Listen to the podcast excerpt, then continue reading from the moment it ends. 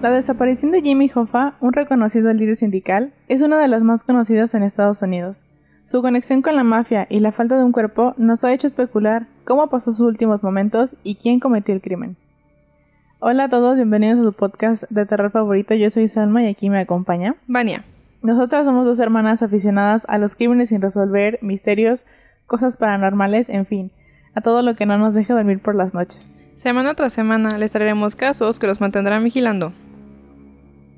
Pues el día de hoy ya les habíamos platicado de este um, caso. ¿Sí? Sí, ya lo habíamos mencionado Este- porque me acuerdo de hacer el chiste de...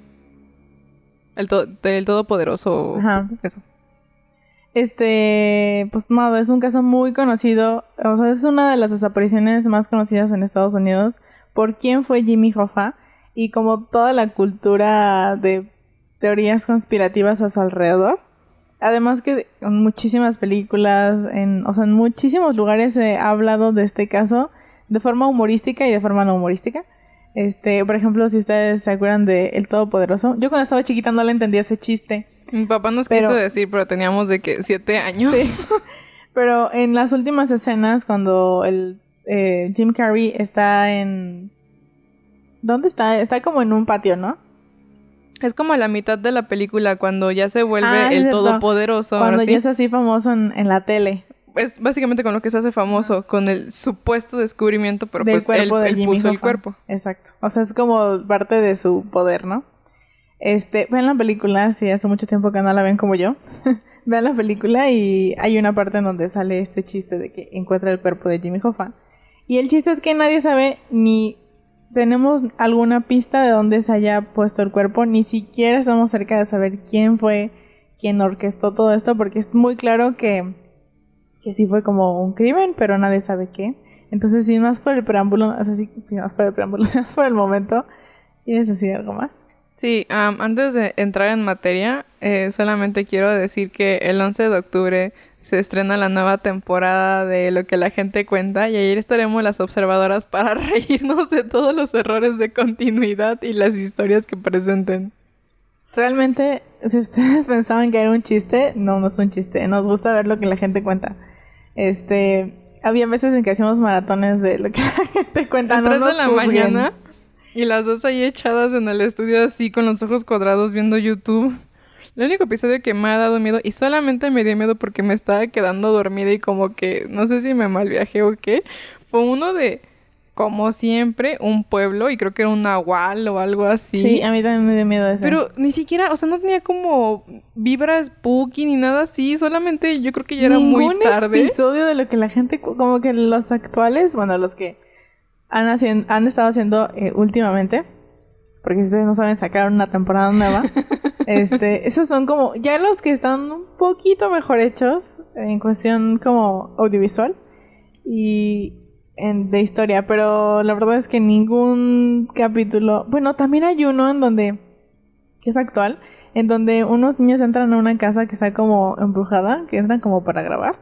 Ah, la de unos, Y- unos gemelos que estaban deformes Sí, o algo así. ese también me dio miedo, no sé por qué. Es que e- ese, por ejemplo, sí tenía como una vibra extraña y no siento que tanto por el monstruo, por así decirlo, porque al final eran seres humanos, sino precisamente por eso, porque eran seres humanos a los que habían tratado como monstruos hacía, yo qué sé, 70 años, la casa había quedado supuestamente maldita porque habían, ahí habían muerto los, los gemelos. Y los niños entraban a burlarse, o sea, a, a otra cosa más que a burlarse, porque hacían supuestamente en vivos. Aparte ya saben que ahora está de súper de moda. No caigan en las modas, chavos. Si son de marketing o de algo así, no caigan en las modas. Está súper de moda, este, que si el en vivo, que si los likes y todo. Entonces, supuestamente esos chavos eran así como de que vamos a hacer un en vivo desde la casa embrujada de no sé qué cosa. Y pues por supuesto que todos los seguidores los veían morirse en vivo. Y ese sí estaba como medio eerie. Pero los demás están pues normales, o sea, ya le buscan un poquito mejor al tema. Ya no es nada más del jumpscare porque real, no sé, hu- hubo un tiempo en el que Sam y yo no tomamos, pero decíamos shot por cada vez que alguien llegue y toque el hombro de un personaje. Y de verdad, de verdad, de verdad, no se saben la cantidad de veces en las primeras temporadas que iba este caminando la cámara y ponían la música así como de susto y era de que el rentero de la casa o algo así como súper estúpido. Sí. Luego empezamos a hablar de Jimmy Hoffa y bueno, en fin, van a estrenar una nueva temporada de lo que la gente cuenta, así que... Estamos muy felices y vamos a venir a contarles top 10 episodios de lo que la gente cuenta, este, comedia involuntaria. Ahora sí vamos a hablar de Jimmy Hoffa y sus teorías. Primero les voy a dar, pues, como siempre, porque nos gusta la historia, este, el preámbulo de quién es Jimmy Hoffa. Bueno, Jimmy Hoffa nació en 1913 y fue hijo de un pobre minero, pobre o sea, de que no tiene dinero, de carbón en Brasil. Ah, ah, aparentemente hay un estado, bueno, no sé si se llama estado, una ciudad, una ciudad que es Brasil, en Indiana. El otro día estaba leyendo una lista de todos los, porque en Estados Unidos hay dos París, París, Texas y creo que París, Nueva York, una cosa así. Y estaba leyendo una lista de todos los lugares que Estados Unidos nombró robándose nombres de otros lados y es como, ¿por? Ánimo y pues demostró ser un líder natural en su juventud. A los 20 años ayudó a organizar una huelga laboral en Detroit y siguió siendo un defensor de los trabajadores oprimidos durante el resto de su vida. El carisma y el talento de Hoffa como organizador local hicieron que los Teamsters se fijaran rápidamente en él y lo hicieran ascender en sus filas. Los Teamsters, que entonces eran un sindicato pequeño, pero en rápido crecimiento, organizaron a los camioneros de todo el país y mediante el uso de huelgas, boicots y algunos métodos de protesta más poderosos, aunque menos legales, consiguieron reivindicaciones contractuales en nombre de los trabajadores. O sea, estos Teamsters eran, o sea, eran un sindicato este, enfocado en los camioneros del país y de algunos este, otros eh, sectores de obreros en Estados Unidos y pues fueron como logrando este pues victorias en cuestión de derechos eh, de, trabajo, ¿no? Entonces, bueno, eh, Jimmy Hoffa llegó ahí y se convirtió en presidente de los Teamsters en 1957, cuando su anterior líder fue encarcelado por soborno. Como jefe, Hoffa fue alabado por, por su incansable trabajo para ampliar el sindicato y por su incansable devoción incluso hacia los miembros menos poderosos de la organización. Su atención y cercanía quedaron plasmadas en una de las citas más conocidas que se le atribuyen, que es, tienes un problema, llámame, solo tienes que coger el teléfono. O sea, era alguien muy cercano a los trabajadores y, o sea, como que estaba muy comprometido con su trabajo y así, ¿no? Se supone que su papá, que fue minero, había fallecido de cáncer de pulmón, este, cuando él tenía como, no sé, como ocho años. Entonces, desde ese momento como que se le quedó muy marcado que pues las condiciones laborales de la mina eran pues muy malas como para que su papá hubiera tenido cáncer de pulmón y se hubiera muerto de eso. Este, como que siempre le quedó eso así muy marcado de que pues las condiciones eh, mineras y de muchísimos otros sectores de trabajo fueron muy escasas. Voy a salirme del tema. Quiero, quiero recalcar, icónico Jimmy Hoffa, uhu, chico donde sea que estés. Eh, y la otra cosa es que su frase de tienes un problema, llámame, tú solo tienes que coger el teléfono. Jimmy Hoffa did it first. Y luego, ¿cómo? Jimmy Hoffa caminó para que quien posible pudiera correr. Em, la dedicación de Hoffa a los trabajadores y sus electrizantes discursos, o sea, era muy buen orador. Este, le hicieron muy popular tanto entre sus compañeros de trabajo como entre los políticos y empresarios con los que negociaba. Mi papá cuando se volvió líder del sindicato de su trabajo. Sin embargo, a pesar de todas las batallas que libró y ganó en nombre de los conductores estadounidenses, también tenía un lado oscuro. En la época de Hoffa, muchos líderes de los Teamsters se asociaron con la mafia para cometer chantajes, extorsiones y malversaciones. El propio Hoffa tenía relaciones con mafiosos de alto rango y fue objeto de varias investigaciones del gobierno a lo largo de la década de 1960 y en el 67 fue declarado culpable de soborno y condenado a tres años de prisión. Así que, pues sí. Bueno, no condonó esas acciones, pero igual. Eh, durante su estancia en la cárcel, Hoffa eh, nunca se dio su cargo. Y cuando Richard Nixon conmutó su sentencia en el 71, estaba a punto de volver Liberado eh, con la condición de no participar en actividades sindicales durante 10 años, Hoffa aún así planeaba luchar contra la restricción en los tribunales cuando desapareció en la tarde del 30 de julio de 1975 en el aparcamiento de un restaurante de Detroit, no muy lejos de donde se inició como organizador sindical. Ay, discúlpenme que estoy hablando muy mal. Su familia denunció su desaparición ante la policía del municipio de Bloomfield al día siguiente cuando él no llegó a casa. Así que, pues sí. Eh, Jimmy Hoffa fue el líder de este sindicato durante como, no sé, como 12 años o algo así. O sea, a ver, si son 12 años, desde el 57 hasta el 60 y, hasta, hasta el 71. No, son 14 años, ¿no? Ay, disculpen, es que No me preguntes, estudié diseño gráfico. No, pues yo también. Bueno, ustedes hagan las cuentas. Durante todo ese tiempo fue... El COVID. Ay, pues... Perdonen ustedes, ya se fue. Disculpen ustedes, ya se fue. Durante todo este tiempo fue, este, líder sindical. Y pues era súper reconocido, como ya lo dije, pero también tenía conexiones con la mafia. No quiero defenderlo, y decir como, ah, no, era una buena persona. Pero en ese tiempo la mafia era una, pues un grupo de poder eh, muy grande en varias partes de Estados Unidos y bueno, aquí en Detroit. Entonces tener como conexiones con la mafia era algo como casi que inevitable. Entonces... Estoy segura de que ya te pregunté esto, pero si tú pertenecieras a una mafia, ¿a cuál pertenecerías? Yo digo que a la italiana. A la eh, italoamericana, los que llegaron a Nueva York, no sé, o sea, no les tengo ningún, o sea, sí les tengo respeto, pues no es como que justifique sus acciones, pero creo que he visto suficientes películas eh, de mafiosos en Nueva York para decir como, oh, wow. Estamos... Tal vez por eso.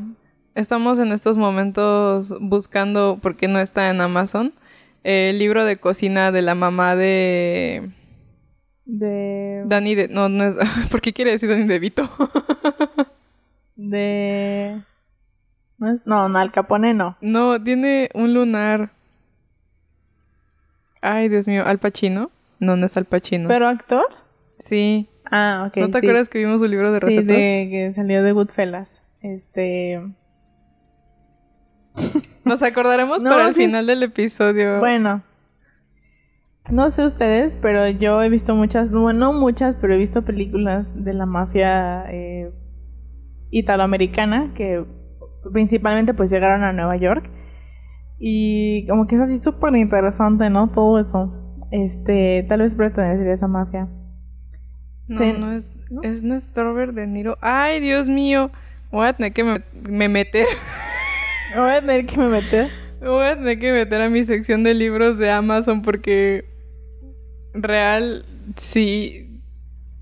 Van a odiar, o sea, yo sé que siempre estoy así como que, ay, muérete Jeff Bezos, eat the rich.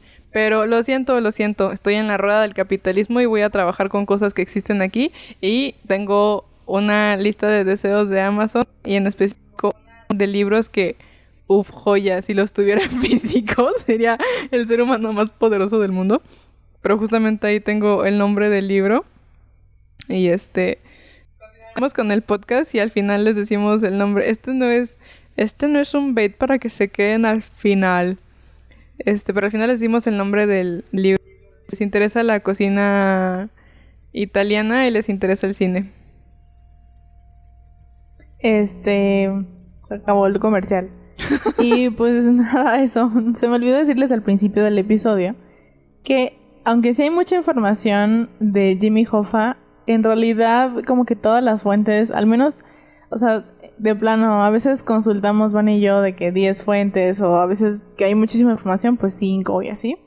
Pero esta vez sí consulté como unas 10 o 15 fuentes y casi todas tienen lo mismo, o sea, casi todas hablan de lo mismo, solamente como que eh, varía como, no sé, o sea, cómo está narrado, por ejemplo, pero les, aquí les traemos todo el resumen. Entonces, ese es el background de Jimmy, de Jimmy Hoffa. Ahora les voy a contar el día de su desaparición y lo más importante, quiénes son los sospechosos, qué teorías existen y todo alrededor de su desaparición, que sigue siendo un misterio.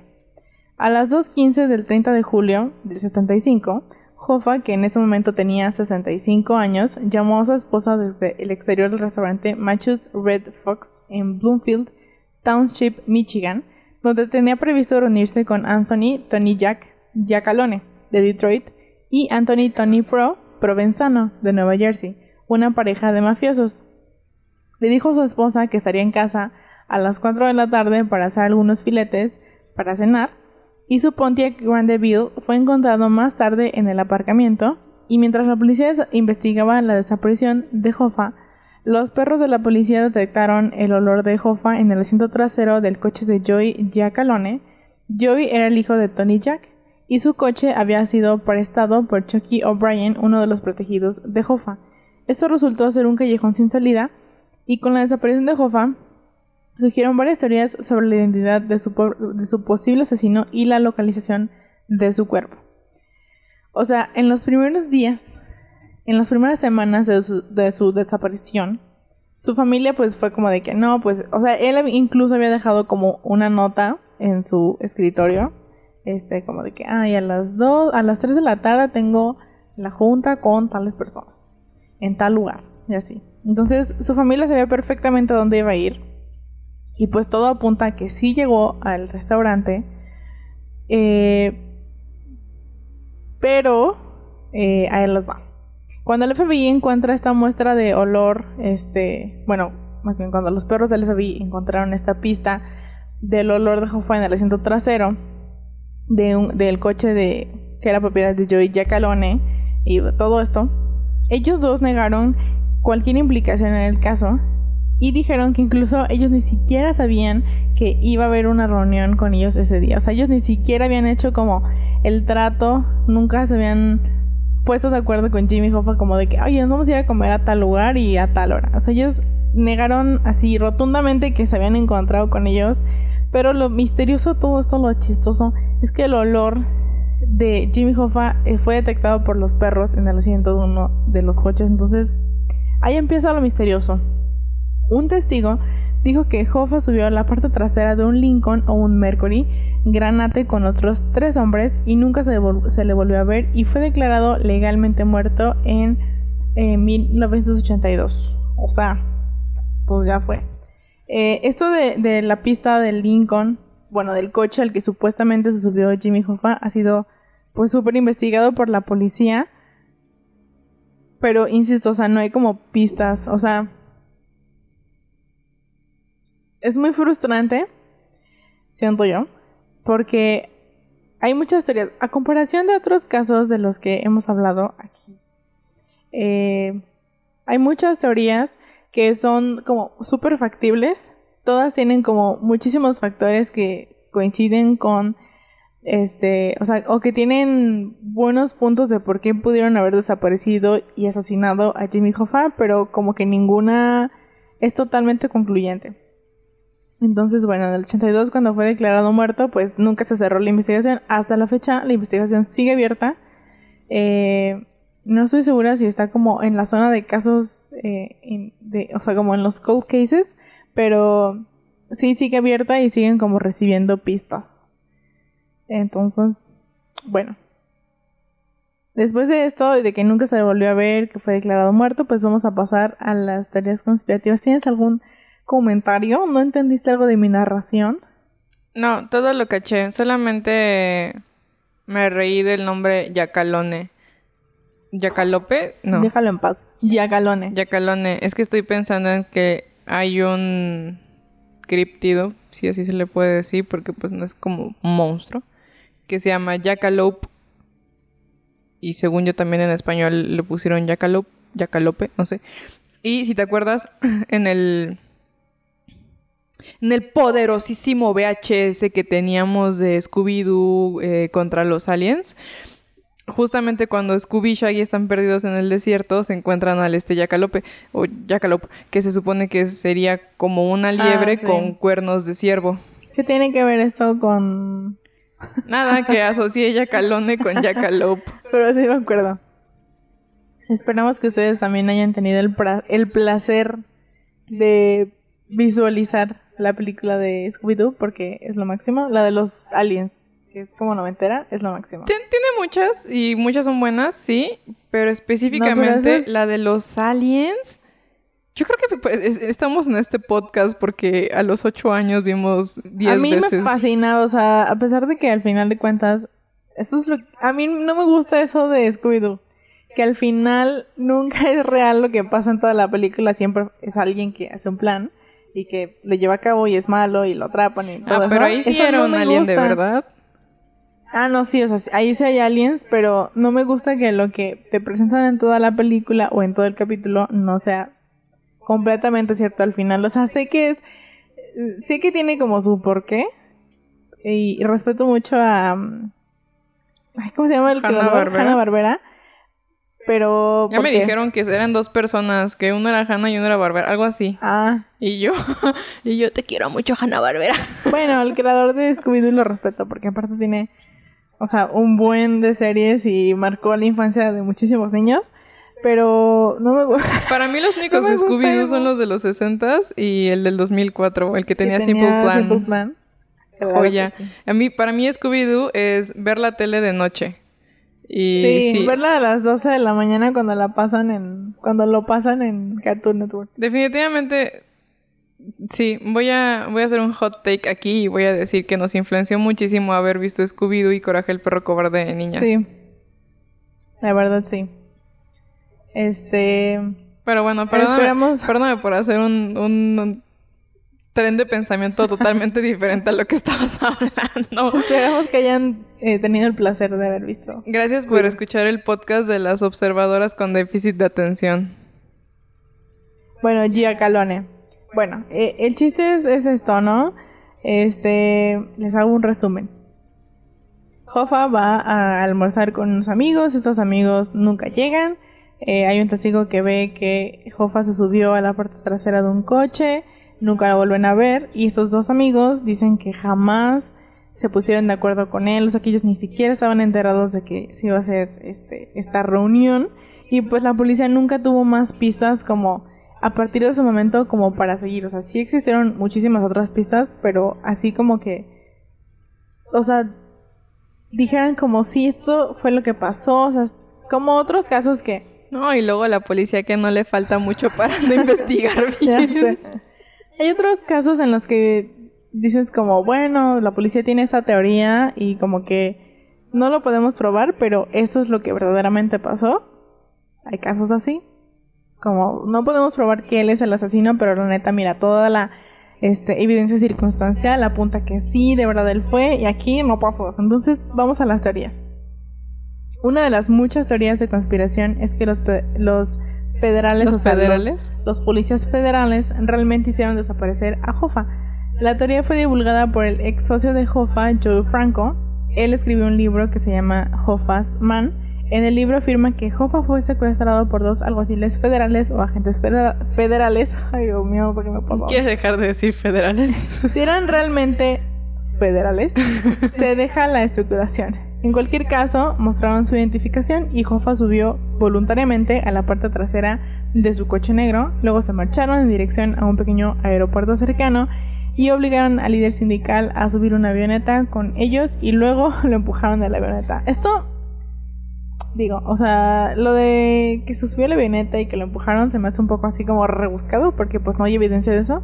Pero sí hay mucha gente que piensa que, o sea, verdaderamente la policía, el FBI, o sea, alguien de la policía tuvo como que ver con el caso.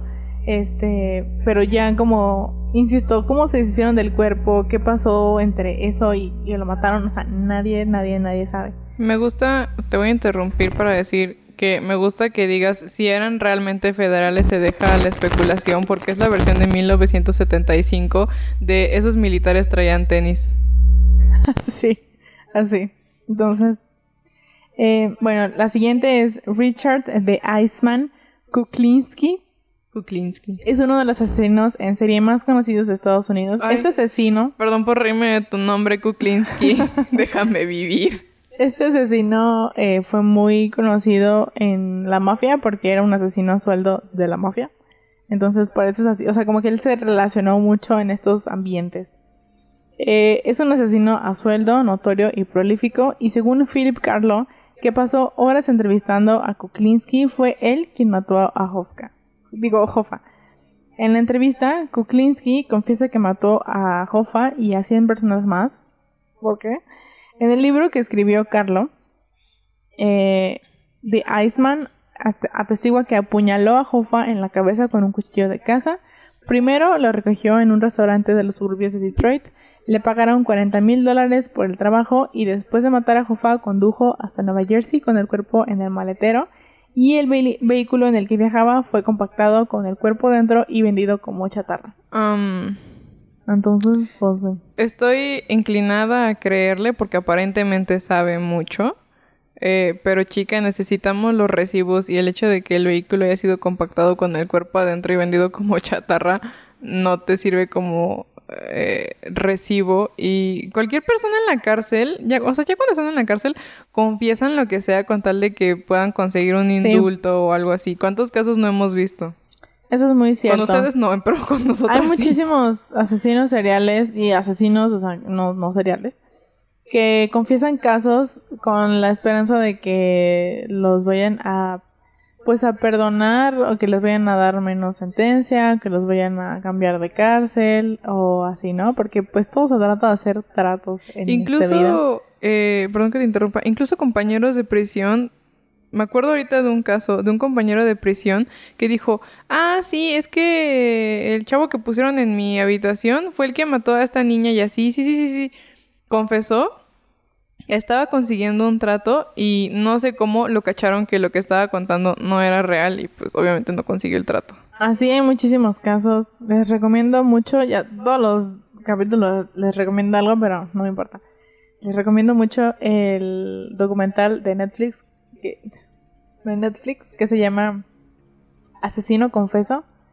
Eh, habla justamente de esto que estamos platicando de un vato que asesina a dos personas y mientras está confesando y todo esto empieza a decir que asesinó a más de 100 mujeres en todo el país y luego a 200 y luego a 300, o sea, sus víctimas eh, crecieron como, no recuerdo si a 200 o 400 mujeres, o sea, un chingo.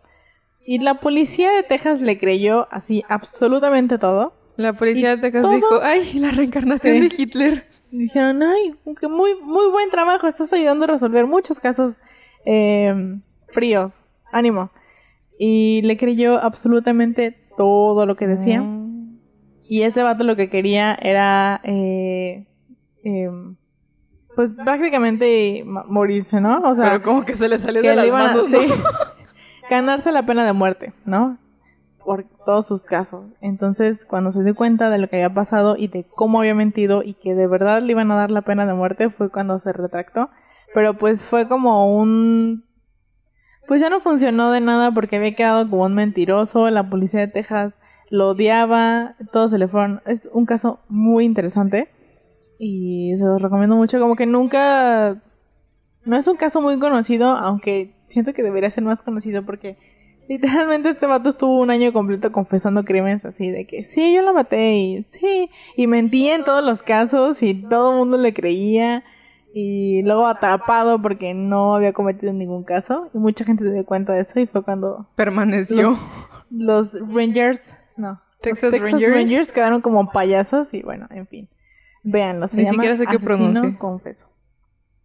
Eh, bueno es casi seguro que la muerte de Hoffa tuvo algo que ver con el crimen organizado, pero los expertos aún no se ponen de acuerdo sobre quién es el responsable. Ah, pues muchas gracias. Así que acompáñenos, vamos a ver las teorías del crimen organizado.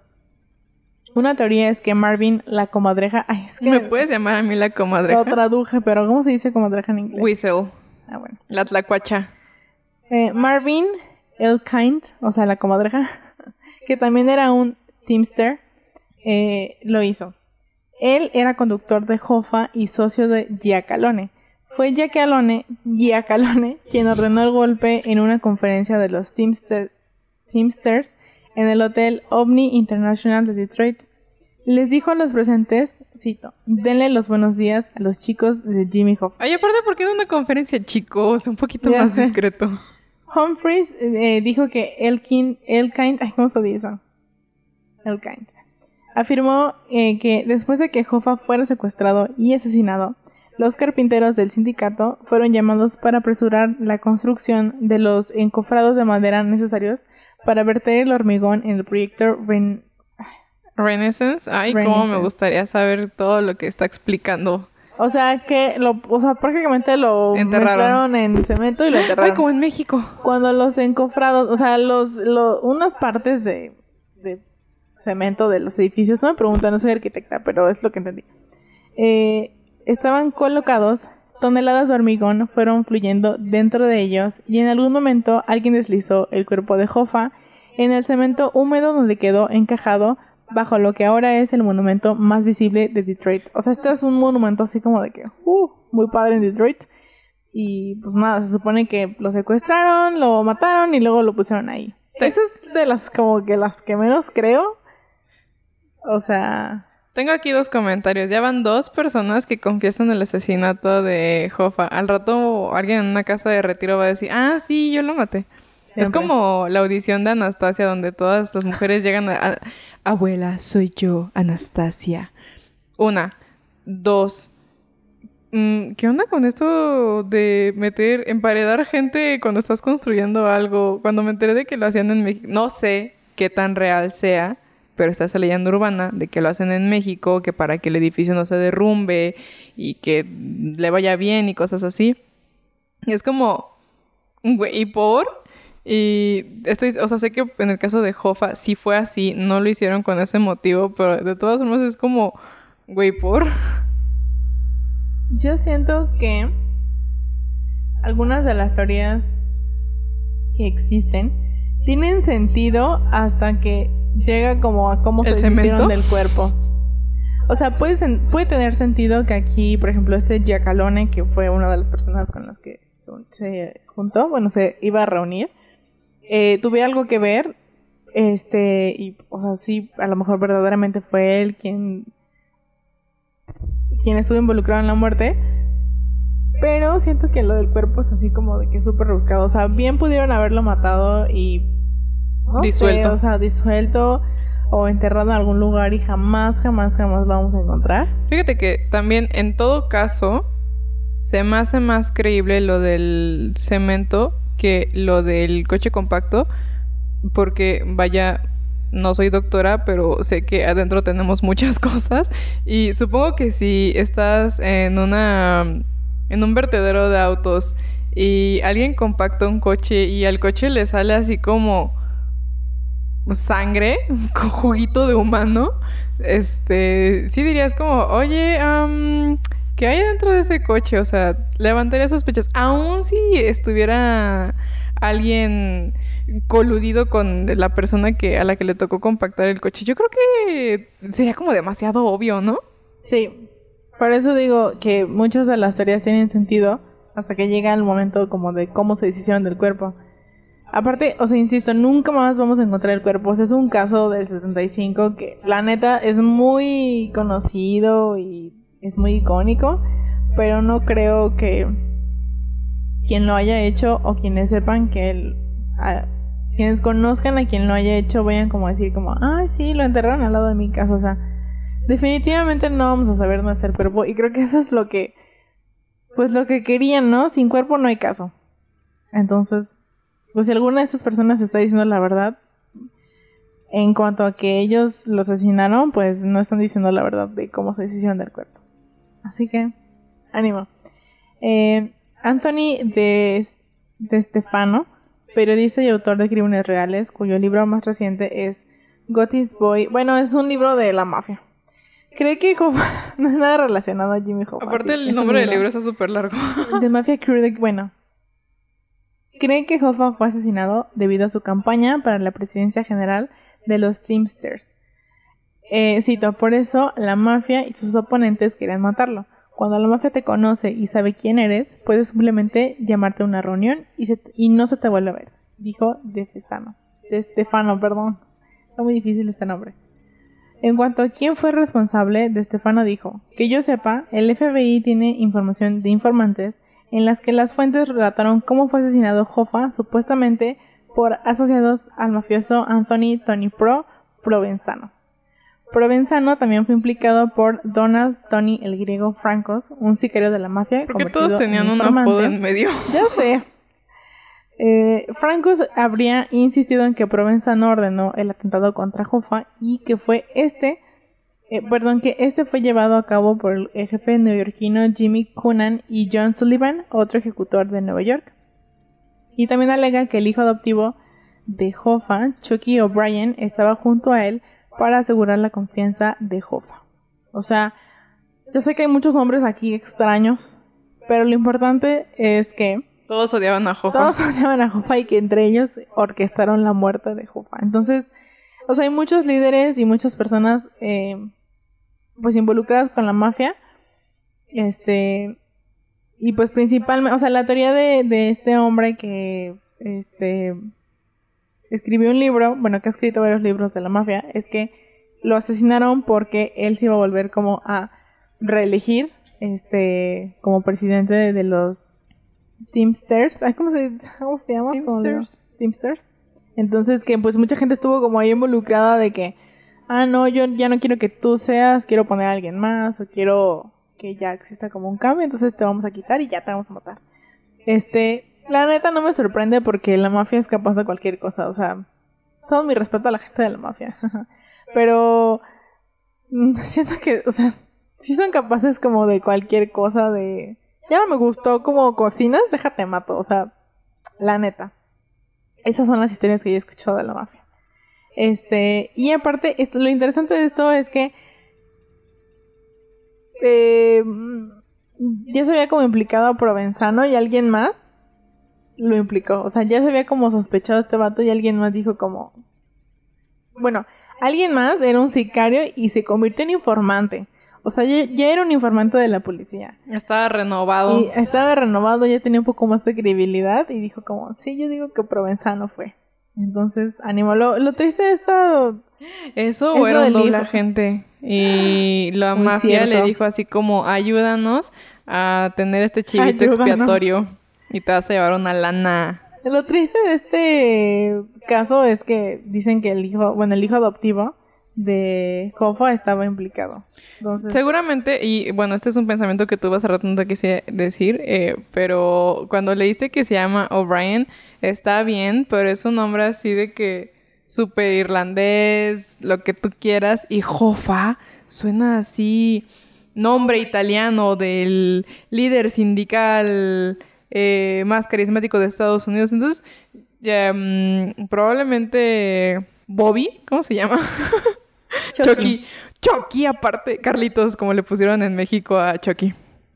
Así es cierto. Este, probablemente Chucky dijo como, tengo el nombre más ñoño de todo Estados Unidos, voy a matar a mi papá porque nunca me puso el nombre Jofa. Qué triste. Pero luego, si hay banda que comete crímenes a lo puro estúpido. Ahora que lo estoy pensando, un eh, una pista importante.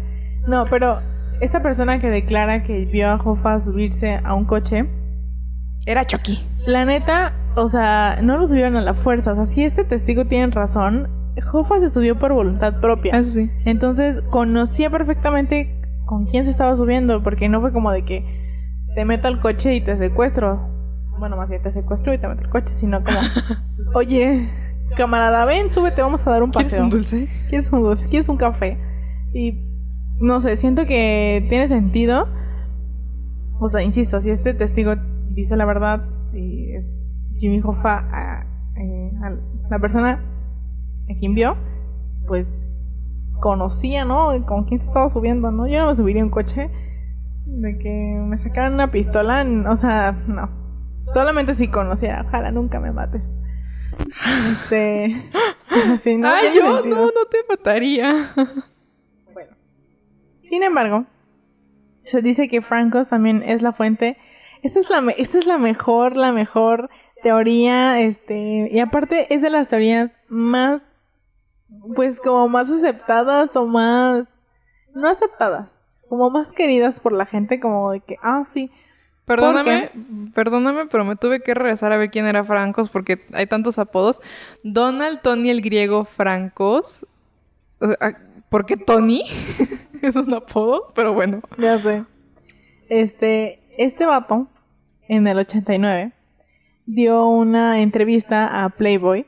Eh, hablando, sí, si ustedes no sabían, yo no me enteré porque haya leído alguna revista, pero me enteré por un profesor que nos contó que Playboy, o sea, eh, bueno, X, Playboy es lo peor, ¿no? Pero dentro de sus revistas hay muchos artículos, mm, o sea, artículos, pues, bien hechos, ¿no? O sea, como de que ah, vamos a platicar ahora con... Sí, o sea, no estoy defendiendo a Playboy, pero no sé si ahora, no lo sé, pero sí sé que antes, este, los artículos, o sea, entre todas esa, esas imágenes, metían artículos como de que ah, vamos a platicar ahora con, no sé, con alguien interesante. ¿Te imaginas? Stephen King. Y ya meten un artículo ahí y tú lo podías leer. ¿Te imaginas así de que chica desnuda, chica desnuda, chica desnuda? Stephen King, el rey del horror, nos presenta. Pues chica desnuda, chica desnuda. No sé, no sé cómo se manejan ahora las revistas, pero según yo antes sí existían como esas secciones de. de pues no sé, como culturales. En fin, este vato, Francos, el informante, dio una entrevista a Playboy en el 89 y fue una de las teorías como que más adoptó, que todo el mundo dijo como, sí, a huevo, eso es lo que pasó. Entonces ya, si más mundo se los vamos a leer.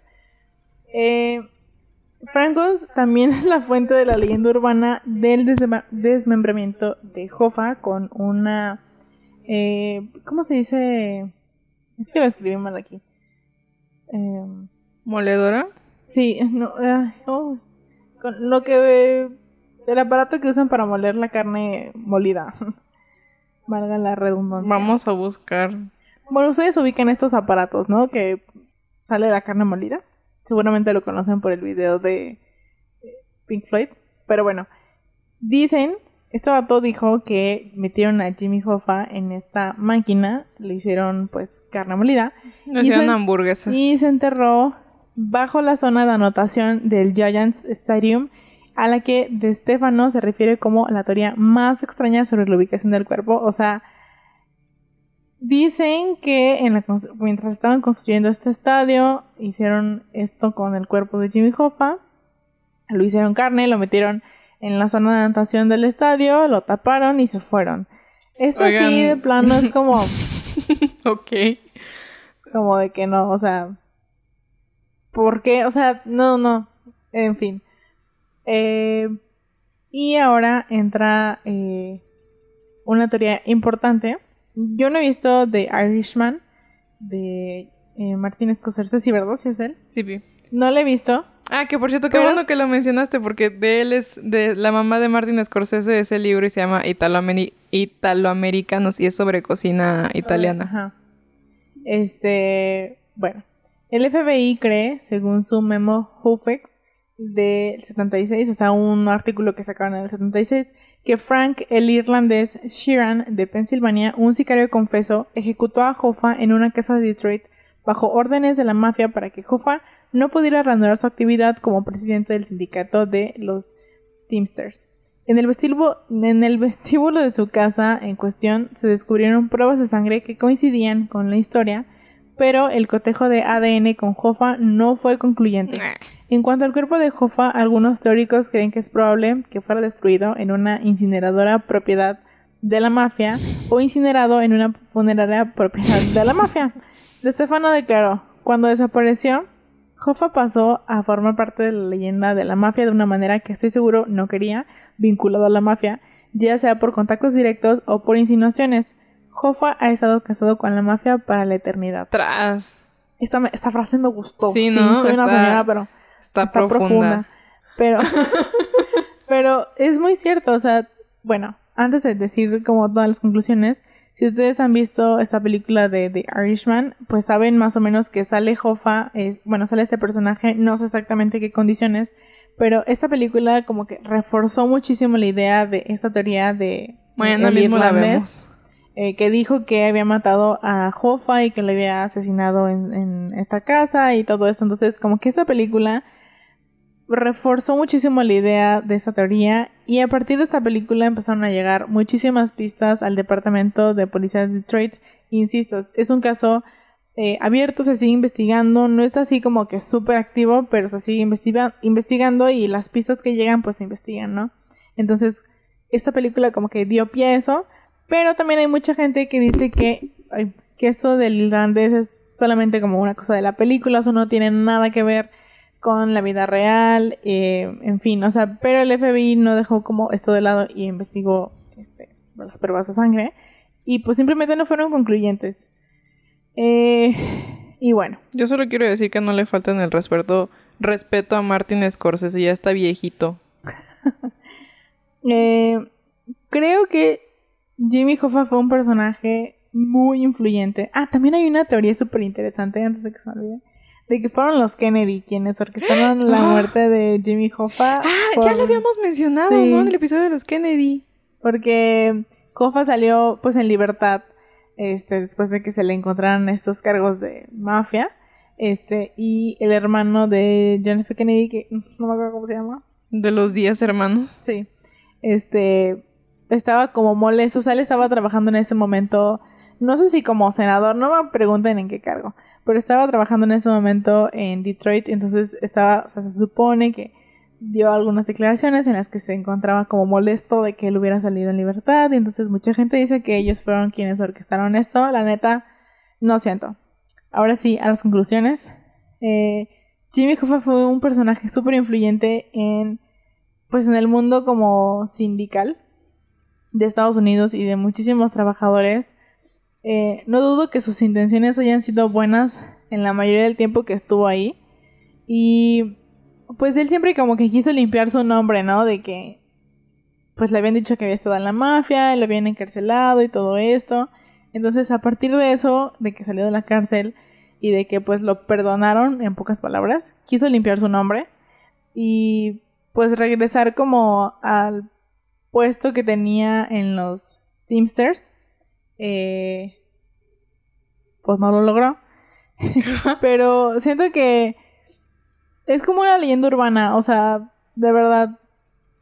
ha salido un chingo de películas, en un buen de series.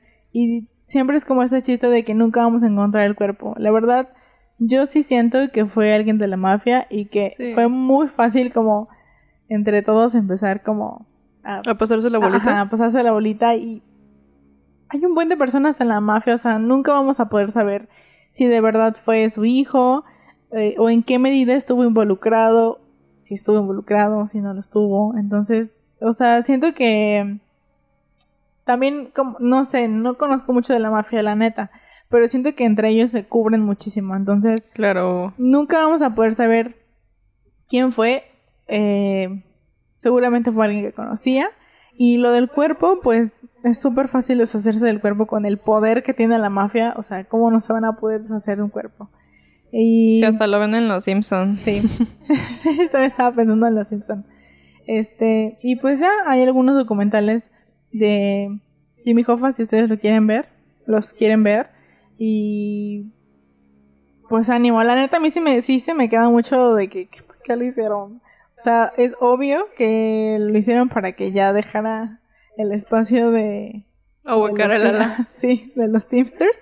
Pero, ¿qué pasó? O sea, quién dice la verdad y quién neta nada más está como ahí cotorreando. Es que aparte me gusta que cada vez que alguien se pasa la la bolita, sí, ¿no? O sea, primero fue así como lo comprimimos en un auto y luego fue así de que no, eh, lo emparedamos. Eh, sí, eh, creo que se lo dije bien. Y luego fue así de que no, lo cortamos en una que ya busqué que solamente se llama este máquina, para moler carne. wow, qué originales. Molino para carne. No, lo molimos y lo, lo sembramos. Güey, ¿qué es esto? ¿Midsommar? y luego construimos encima un estadio. Es como. Al rato van a decir, no, o sea, nosotros lo mandamos a la luna en el 69. Yo sé que él desapareció en el 75, pero lo, lo, lo comprimimos y lo mandamos en el 69 a la luna y ahí está su cadáver. Yo creo que por eso, o sea, por estas mismas declaraciones de toda la gente a la que entrevistó la policía y que más o menos tenían razón y que pudieron ser pistas buenas. Yo creo que por estas eh, declaraciones del cuerpo fue que se empezó a hacer como una leyenda urbana. O sea, eh, no creo que se le haya dejado de tomar importancia que es una persona que, o sea, tienen que encontrar porque pues la familia nunca tuvo como esta, eh, pues esta justicia, pero... Este cierre. Ajá, este cierre, pero como que se hizo una leyenda urbana, o sea, simplemente así es un personaje mítico que fue muy famoso y de repente desaparece.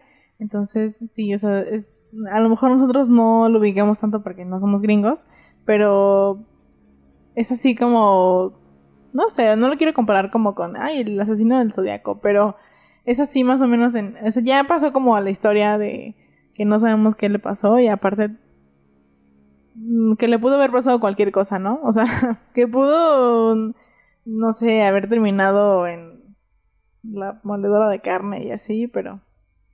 Yo también quiero pasar a la historia, pero no como el líder sindical eh, asesinado por la mafia. Que me acabo de... Ahorita que estabas hablando del sindicato y todo eso, no sé por qué me acordé que cuando empezó el COVID y que yo estaba trabajando en un hotel y que me estaba peleando con todo el mundo porque no nos estaban mandando a cuarentena y estábamos súper en riesgo. Este, algo mencioné de que teníamos que no me acuerdo, dije como, tenemos que pedir que nos manden a casa. No me acuerdo qué fue lo que dijo y me dijeron, es que tienes que hacer un sindicato.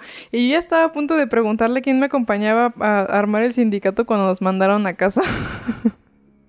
Ánimo, la vanilla no logró ser Jimmy Hoffa. Ya pronto, prontamente. Al rato. Al rato. Al rato es pronto. ¿De qué? Al rato es pronto.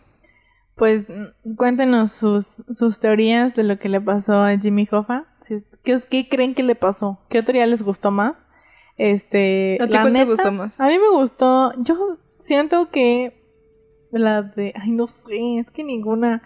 Pero imaginando que hubiera sido algo real, ¿cuál te gustó más? Yo siento, me gustó más la de este señor que lo delató, o sea, bueno, que también lo implicó eh, Tony el Griego, provenzano. Eh, yo siento que él este, tuvo algo que ver y que mm, no sé exactamente cómo decir como, ah, lo orquestó tal persona, pero siento que la teoría donde, insisto, Provenzano este, fue implicado, y luego el jefe neoyorquino de no sé dónde eh, fue el ejecutor y el hijo adoptivo y todo esto, siento que tuvo ahí como mucho sentido. Este, insisto, que fue alguien que él conocía. O sea, se subió al coche porque conocía a alguien y los dos hombres que según lo iban a ver en el restaurante tuvieron algo que ver. O sea, fueron como la carnada. Este. Y sí. Y, y aparte de todo, o sea, el olor de Jimmy Hoffa estaba en el asiento eh, trasero de uno, de uno de los coches del señor, de uno de los señores a los que iba a ver. Entonces, o sea, yo creo que fueron muchas personas, o sea, como que entre muchas personas se juntaron y dijeron, vamos a hacer como un plan ahí medio perfecto. Y, sí, ¿tú cuál crees? Y tú dijiste algo así bien serio. Yo te iba a decir que a mí me había gustado la de que lo habían molido y lo habían ¿Qué sembrado. Tiene, ¿Qué tiene? Aparte, lo peor de esto, o sea, de estas eh, teorías de que lo molieron y así, es que suenan muy tontas y la policía es como de que no. O sea, no digo que lo investiguen, pero... Es, es como cuando vemos la ley y el orden que pensamos en lo más descabellado que podría pasar. Y a veces pasa. Entonces, es, es eso mismo. O sea, siento que últimamente, bueno, no últimamente, sino se me pegó mucho eso de Guerra Mundial Z. Así es.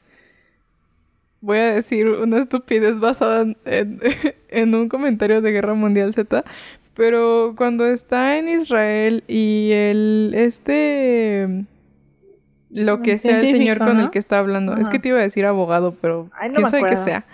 El señor con el que estaba hablando precisamente le dice como, ok, tenemos esta cosa que no sé cómo se llama, pero es el décimo hombre, y entonces nueve personas van a decir como lo, lo más coherente que puede estar pasando, y el décimo hombre va a decir lo más estúpido que puede estar pasando, y digo como, tiene sentido, ¿no? Pensar fuera de la caja te ayuda muchas veces a resolver cosas.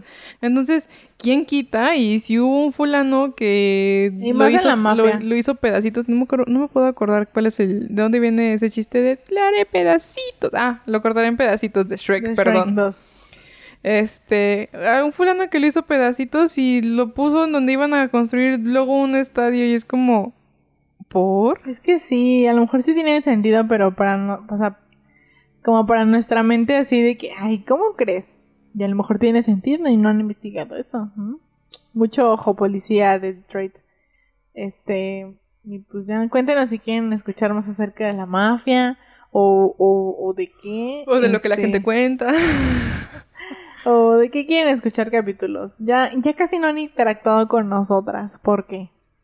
Este, Cuéntenos, ya, perdón, ya vamos a, ya vamos a hablar de lo que, de los que nos han estado mandando. De verdad que tenemos una lista larguísima. Ya vamos a ser famosas para que... Esto más ya, famosas. esto ya va a arrancar. Después de 60 capítulos ya vamos despegando. Si para el 100 no nos ha descubierto Steven Spielberg, yo creo que nos vamos a retirar. La verdad sí. Por lo Eh, sano. Casi nunca decimos, o sea, casi nunca... Ya sé que es el final del episodio, pero bueno. eh, nos pueden encontrar en Instagram como... Arroba observa podcast. Ajá. Estamos en Anchor, en YouTube, en Spotify. O sea, nos pueden escuchar en cualquier lado. En el reproductor de su preferencia.